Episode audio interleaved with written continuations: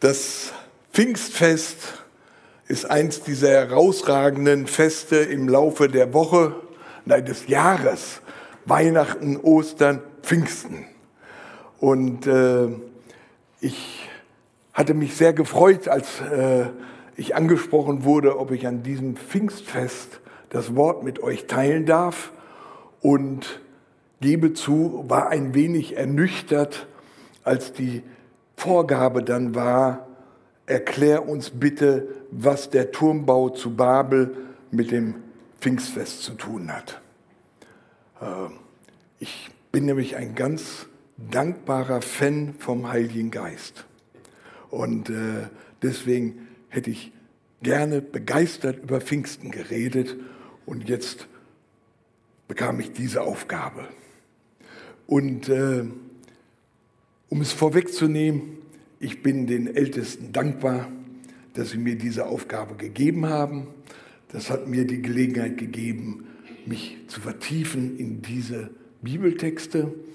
Und ich hoffe ganz ehrlich, dass ihr heute und morgen, immerhin haben wir ja zwei Tage frei, dass ihr heute und morgen äh, Zeit findet, die Texte selber nochmal zu lesen. Es lohnt sich. Es ist spannend und ich hoffe, das wird deutlich durch diesen Predigtimpuls heute Morgen. Ich möchte noch einmal beten, weil worüber wir reden ist, dass Gott Geschichte schreibt über mehr als 5000 Jahre. Babel mindestens 3000 vor Christus, Pfingsten wissen wir 30 nach Christus, wir heute und er ist unterwegs mit uns. Und Herr, wir danken dir, dass wir als Gemeinde heute hier versammelt sind. Ich danke dir für jeden, der an den Bildschirmen dabei ist, wo auch immer das ist, ob in der Nähe oder in fernen Landen. Ich nehme jeden mit hinein, der nicht dabei sein kann, weil er krank ist, weil andere Dinge wichtig anstehen aber der zu uns gehört. Und Vater, danke, dass du dich unserer erbarmst und mit uns immer noch Geschichte schreiben möchtest. Amen. Was hat der Turmbau zu Babel mit Pfingsten zu tun?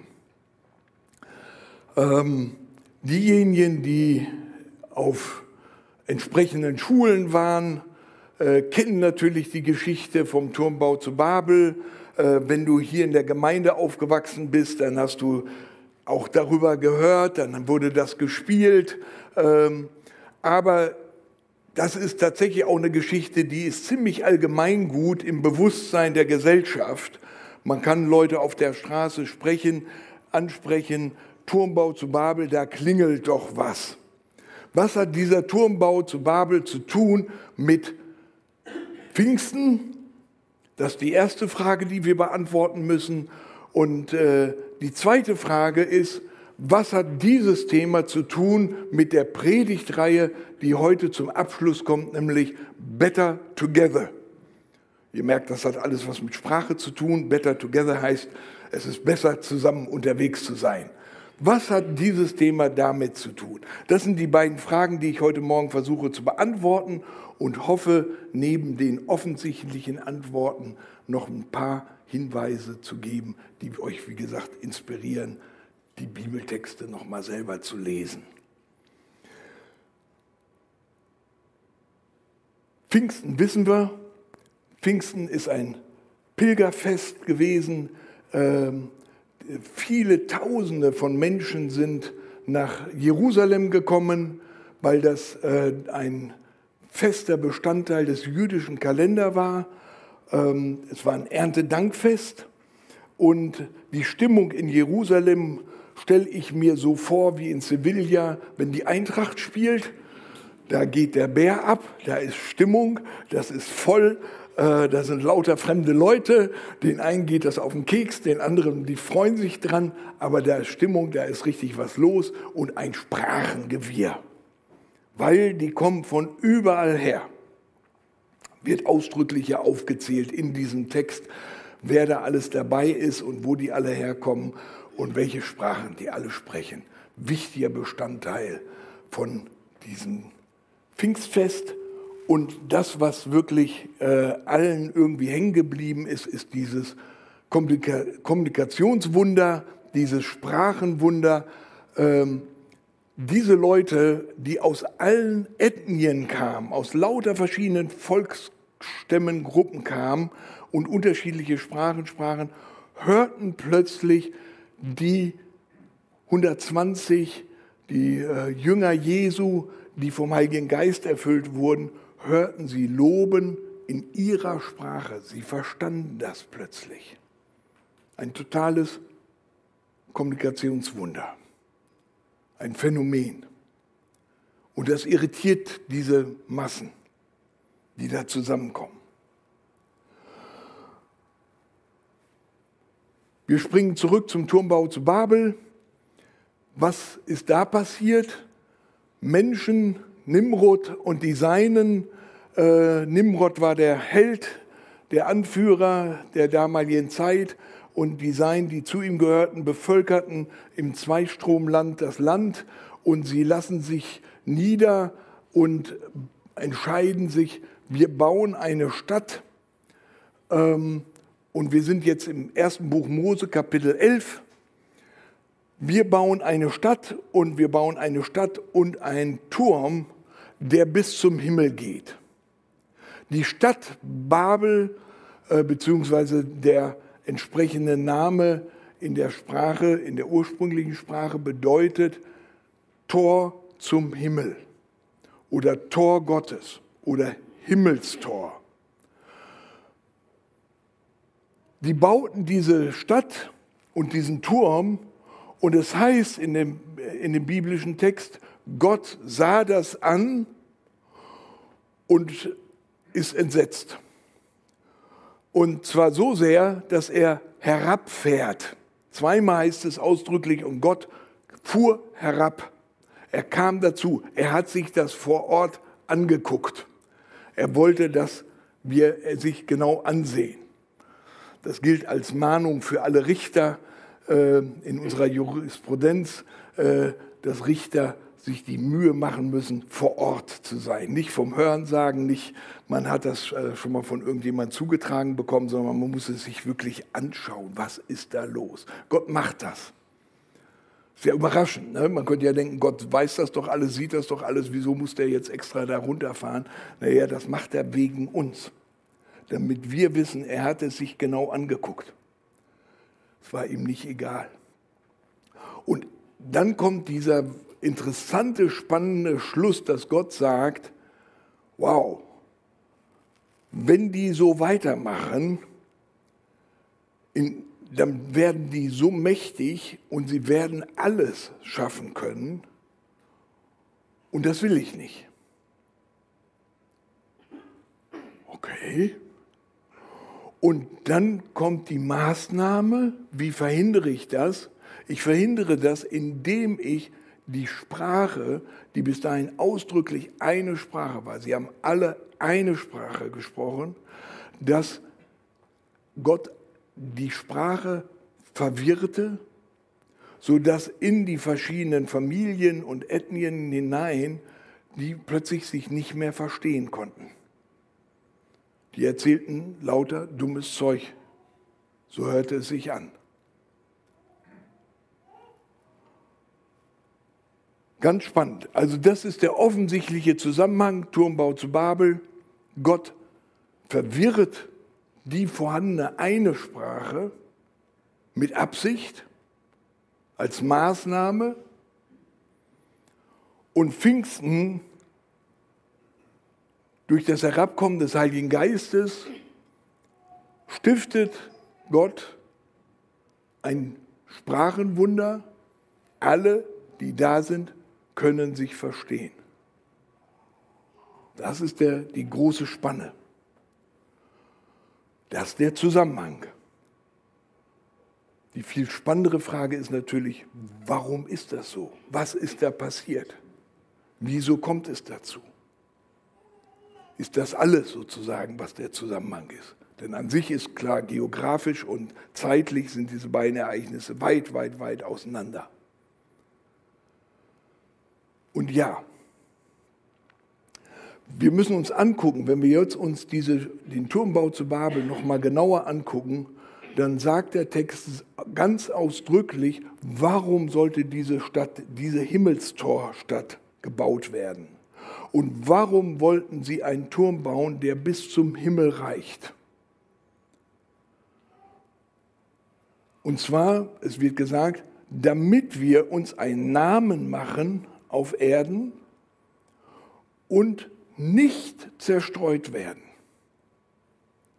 Wir wollen nicht zerstreut werden und wir wollen uns einen Namen machen auf Erden. Das heißt, wir wollen von allen wahrgenommen werden und das geschieht, indem wir hier gemeinsam eine für damalige Verhältnisse immens große Stadt bauen und einen Turm bauen, der alles überragt. Ausgrabungen, das wissen wahrscheinlich die meisten, Ausgrabungen haben den historischen Befund der Stadt Babel oder Babylon inzwischen ziemlich gut belegt. Man weiß sehr genau, wie groß diese Stadt war, man weiß, wie sie befestigt war. Die hat es über mehrere Jahrtausende gegeben. Die Blütezeit war über 1700 Jahre, hat diese Stadt das Zweistromland beherrscht. Und ja, es gab in der Mitte dieses Staates einen Turm. Ähm, von der Bauart gibt es diese Art von Türme in mehreren Städten, aber es ist eine ausgesprochen große Anlage, das weiß man von den Fundamenten her, weil man aus der Kantenlänge der Türme schließen kann, wie groß die hochgebaut werden konnten. Und dort in Babel ist die Kantenlänge 91 Meter und die Höhe konnte bis zu 91 Meter hoch sein. Wenn man sich vorstellt, dass in Berlin bis vor kurzem es keine Häuser, Häuser gab, die größer waren als 90 Meter, dann hat man eine Vorstellung, wir in Frankfurt sind ja hier verwöhnt mit unseren ganzen Wolkenkratzern und sagen 91 Meter, was ist das? Äh, aber wir müssen ja verstehen, dass wenn alles platt ist und flach ist und nicht mehr als zweigeschossig, dann ist das wie in München. Da sieht man eben noch immer die Kirche im, im Dorf und alles andere ist flach. Und so muss man sich das vorstellen. Und dann ist 91 Meter immens hoch. Das, dafür, dazu war es angelegt. Und dieser Bau ist abgebrochen worden. Und äh, hier gibt, wird eine Erklärung gegeben durch diese Geschichte, wie kommt es zu den unterschiedlichen Sprachen, wie kommt es zu den unterschiedlichen Ethnien, die unterschiedliche Sprachen sprechen. Und die Begründung ist diese Geschichte. Und deswegen lohnt es sich, wie immer bei all diesen Urgeschichten, sehr genau hinzugucken, was ist da eigentlich passiert? Worüber richtet sich eigentlich Gott auf? Ist Einheit nicht was ganz Wunderbares? Also haben wir nicht jahrelang jetzt immer gehört, Einheit ist ein anstrebenswertes Ziel. Was stört ihn denn an dieser Stelle? Und tatsächlich ist es nötig, hinzugucken in die Reihe, in der sich diese Geschichte mit dem Turmbau einreiht. Da ist ein Engel des Lichts, Luzifer, der sein will wie Gott. Und es kommt zur Auseinandersetzung und er wird herabgestürzt und ist seitdem bekannt eher als Satan oder Teufel. Adam und Eva, die die Hand ausstrecken, um zu sein wie Gott, werden vertrieben aus dem Paradies. Die Menschheit vor der Sintflut ist geprägt von Gewalttätigkeit. So sehr, dass Gott reut, den Menschen geschaffen zu haben. Und es kommt zur Sintflut. Und jetzt der vierte Akt Die Menschen, die zusammenkommen und sagen, wir, das sind religiöse Menschen, die hier das unterwegs sind in, in Babel. Wir können das alleine. Wir sind autonom. Wir schaffen den Zugang zu Gott, zur geistlichen Welt. Wir errichten die Stadt und den Turm. Und wir bleiben zusammen und wollen uns nicht zerstreuen lassen. In dieser Linie müssen wir dieses Ereignis stellen. Und jedes Mal hat Gott eingegriffen. Und so auch hier. Das Gebot war gewesen, was Adam und Eva bekommen hat, was Noah bekommen hat, was gerichtet war an die ganze Menschheit. Macht euch die ganze Welt untertan. Geht hin und macht euch die ganze Welt untertan.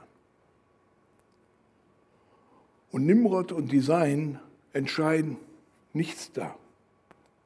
Wir werden uns gerade nicht zerstreuen. Das schwächt uns. Wir werden zusammenbauen. Wir werden Städte bauen und dort uns niederlassen.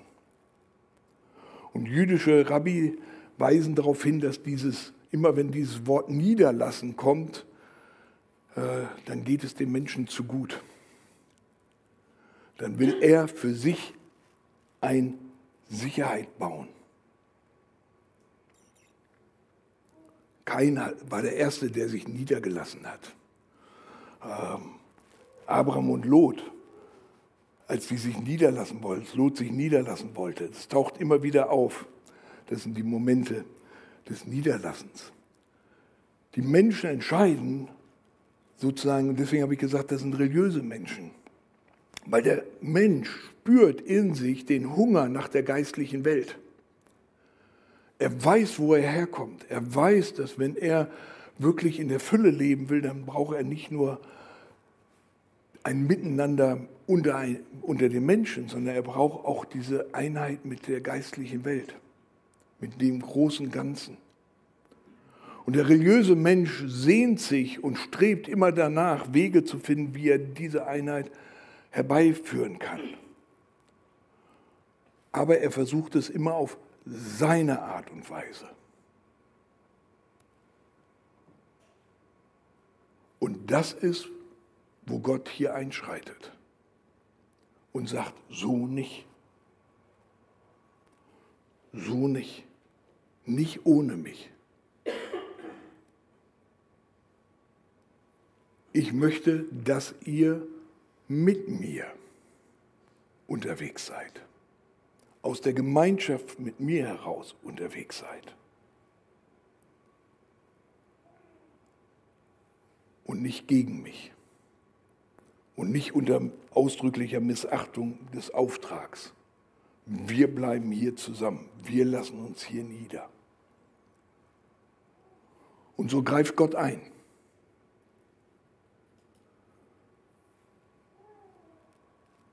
Das ist, was in einigen Anstößen dort passiert ist. Was passiert in der Apostelgeschichte, wenn wir das uns anschauen? Dann sehen wir plötzlich den großen Bogen. Diese Turmbau zur Babelgeschichte ist nämlich an einer Schlüsselstelle in der ganzen alttestamentlichen Geschichte. Von Kapitel 1 bis Kapitel 11, bis zu dieser Stelle, geht es um die Menschheit als Ganzes. Es ist immer die Menschheit als Ganzes angesprochen. Alle Menschen, alle Menschen, die nach dir kommen. Ja, ich schließe einen Bund mit Noah und all denen, die hinter, dahinter kommen. Es geht immer um die ganze Menschheit. Hier auch beim Turmbau zu Babel. Und er verstreute sie über die ganze Welt.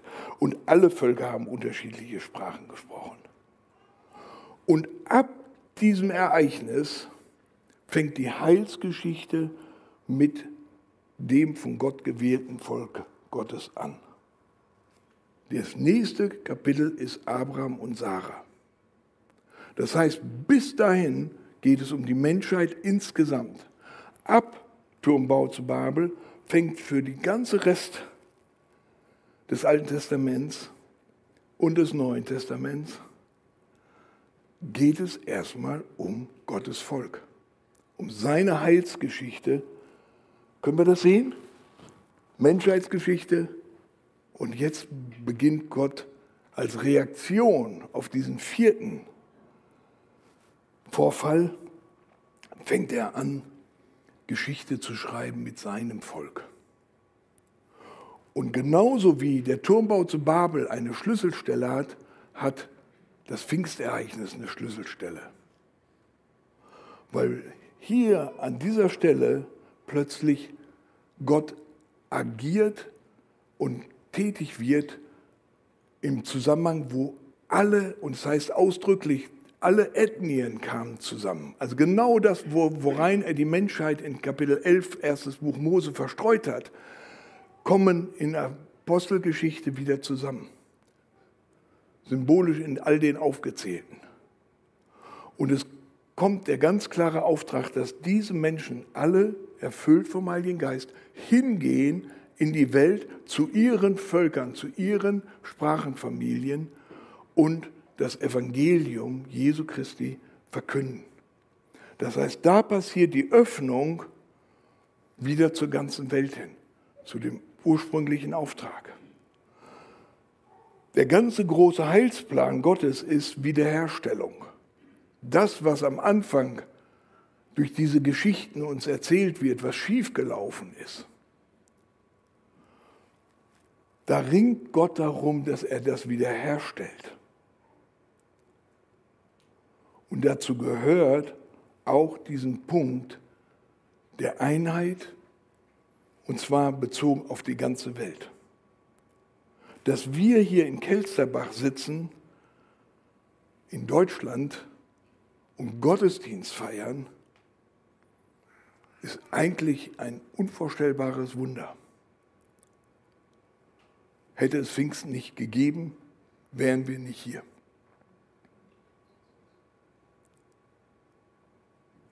Das heißt, da, wo Gott eingegriffen hat in Kapitel 11, da greift er wieder ein. Und interessanterweise ist es ja genau dasselbe. So wie Gott ausdrücklich in Kapitel 11 niederfährt, herabkommt, genauso heißt es in Apostelgeschichte 2, Gott kommt herab auf die Seinen in sichtbaren Feuerzungen. Er kommt herab und wirkt. Wenn wir diese parallele Entwicklung sehen, diese Wiederherstellung, dann gibt es noch eine spannende Frage.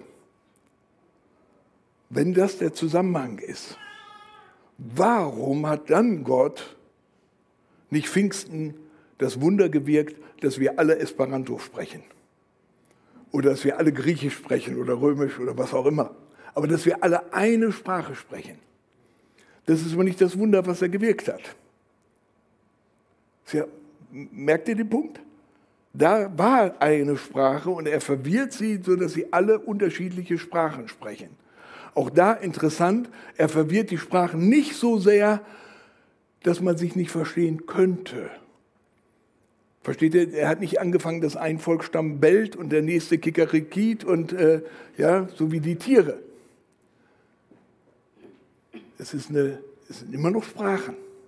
Es bedeutet einen Aufwand, eine Liebesmühe, einander zu verstehen, sich zuzuwenden.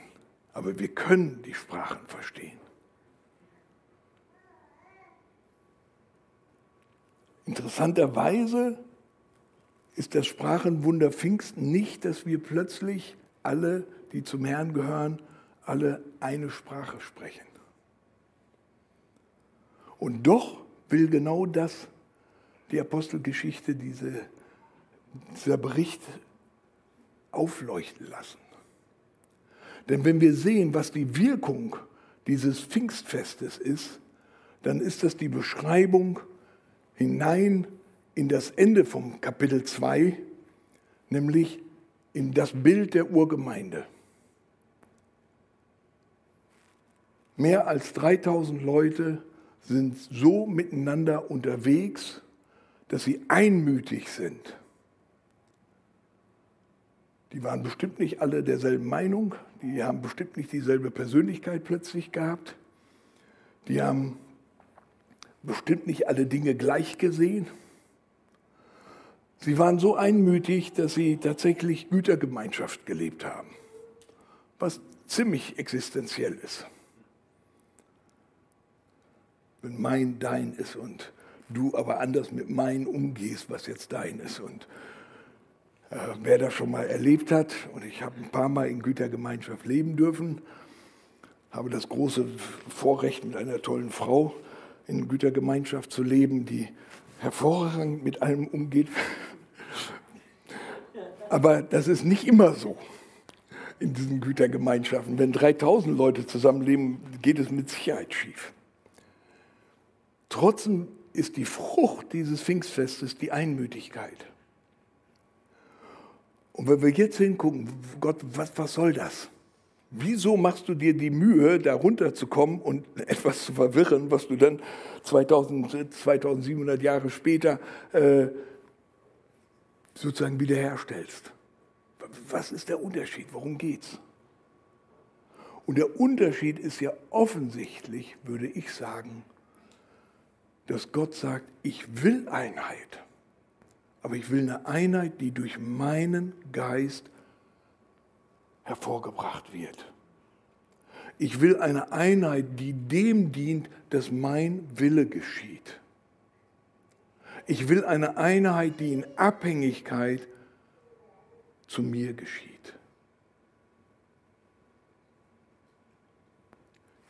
Menschen können, wenn sie sich einig sind, unvorstellbar Großes schaffen.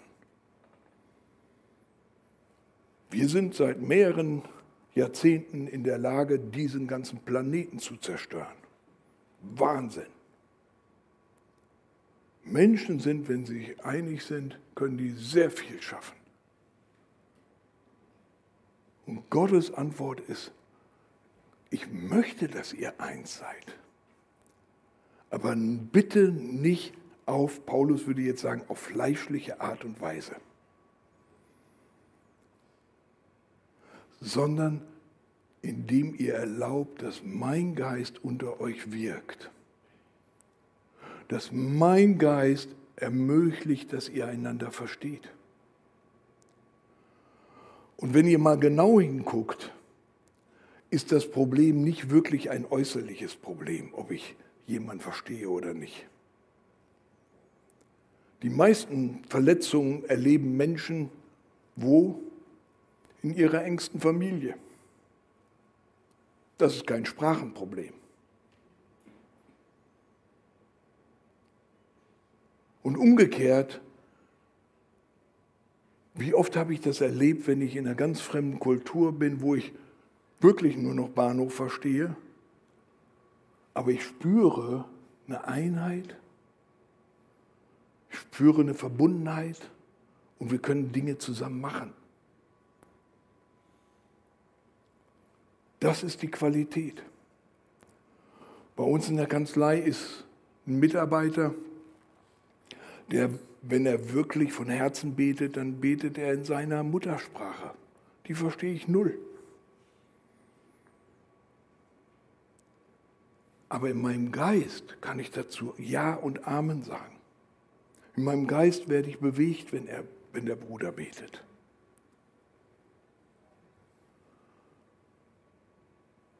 Gott geht es darum, dass er durch seinen Geist Einheit hervorbringt. Und dass wir darin einmütig werden, gemeinsame Entscheidungen treffen können vorangehen können, ein Zeugnis sind und seinen Auftrag erfüllen. Wir sind hier in Kelsterbach. Wir sind hier in einem Ort zu Hause, der dadurch geprägt ist, dass ganz viele Kulturen, Ethnien, Sprachen zu uns kommen. Wir brauchen gar nicht hinzugehen bin sehr dankbar für jeden, der herkommt, wie Martha, die hierher kommt, äh, im Glauben gestärkt wird und dann zurückgeht in ihr Heimatland und wir unterstützen sie weiter. Wunderbar. Auch das soll passieren. Aber ich bin genauso begeistert über unsere Gemeinde, über die vielen Menschen, die hier in der Gemeinde sind, die sich ansprechen lassen davon, dass Menschen hier sind, die Hilfe brauchen, die Unterstützung brauchen, die Zuwendung brauchen. Und ihr geht auf sie zu. Für die wird gekocht, für die wird gebacken, für die wird Kleidung gesammelt. Die werden unterstützt. Es wird Deutschunterricht gegeben. Die Frage an uns ist, wenn wir diesen Bogen schlagen, wenn wir zusammenkommen, bauen wir für uns? Bauen wir, um uns einen Namen zu machen? Versuchen wir etwas darzustellen? Oder suchen wir und sagen, Herr, wir sind davon abhängig von dir, dass dein Geist unter uns wirkt und dass wir einanders Herzenssprache verstehen. Dass ich nicht darauf laure, dass der andere, der Bruder, die Schwester irgendwas Falsches sagt, sondern dass ich die Herzenssprache verstehe. Und wir erfassen, Herr, was ist dein Auftrag für uns? Und ich denke, ein Auftrag für uns ist, dass wir hier in Kelzerbach da sind, wo wir sind. Und das ist unmittelbar neben dem Flughafen. Hier kommen Flüchtlinge, hier kommen Menschen, die in Not sind. Jetzt durch den Krieg sind wir ganz aktuell wieder konfrontiert. Und Leute, es begeistert mich, wie viel Hilfsbereitschaft, wie viele Leute sich anstoßen lassen hier in der Gemeinde, tätig zu werden, wo Freunde sagen, wie können wir helfen? dass wir bereit sind, innezuhalten. Ich bin, wenn ich mit dem Hund unterwegs bin, wir haben einen großen Hund, der muss bewegt werden. Und dann findest du im Moment, finde ich, erstaunlich häufig auf irgendwelchen Bänken diese Menschen sitzen, wo offensichtlich ist, dass sie nicht wissen, wo sie sind. Die irgendwie aus Not hierher gekommen sind. Und die Frage ist, nehme ich mir den Moment Zeit, innezuhalten, anzuhalten, zu versuchen, mit ihnen zu reden, diese Herzensverbundenheit zu finden. Viele aus der Ukraine sind orthodoxe Mitchristen. Man kann wunderbar da anknüpfen.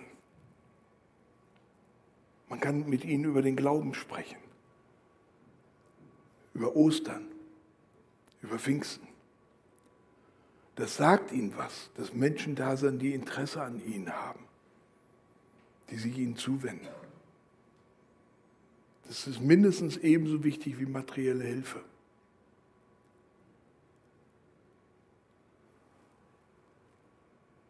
Liebe Geschwister, Gott will Einheit wirken auf seine Art und Weise. Und wir kennen das schon von Abraham und Sarah, ne, wo die versucht haben, Gottes Auftrag zu erfüllen, indem Abraham mal versucht hat, den, das Kind der Verheißung selber zu zeugen. Fand Gott auch nicht so witzig. Gott ist es wichtig zu sagen, ihr, die ihr mich kennt und die ihr mir vertraut und die euer Leben mir anvertraut habt, lasst euch darauf ein, dass ich durch meinen Geist Einheit schenken möchte und euch befähigen will, meinen Auftrag zu erfüllen. Dass wir das tun, wozu wir hier sind.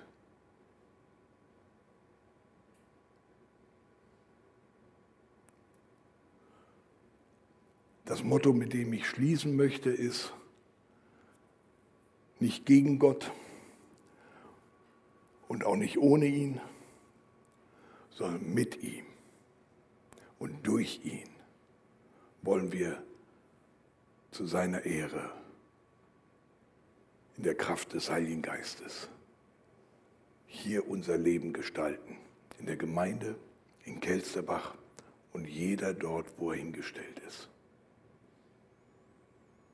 Mit ihm und durch ihn zur Ehre Gottes in der Kraft des Heiligen Geistes. Amen.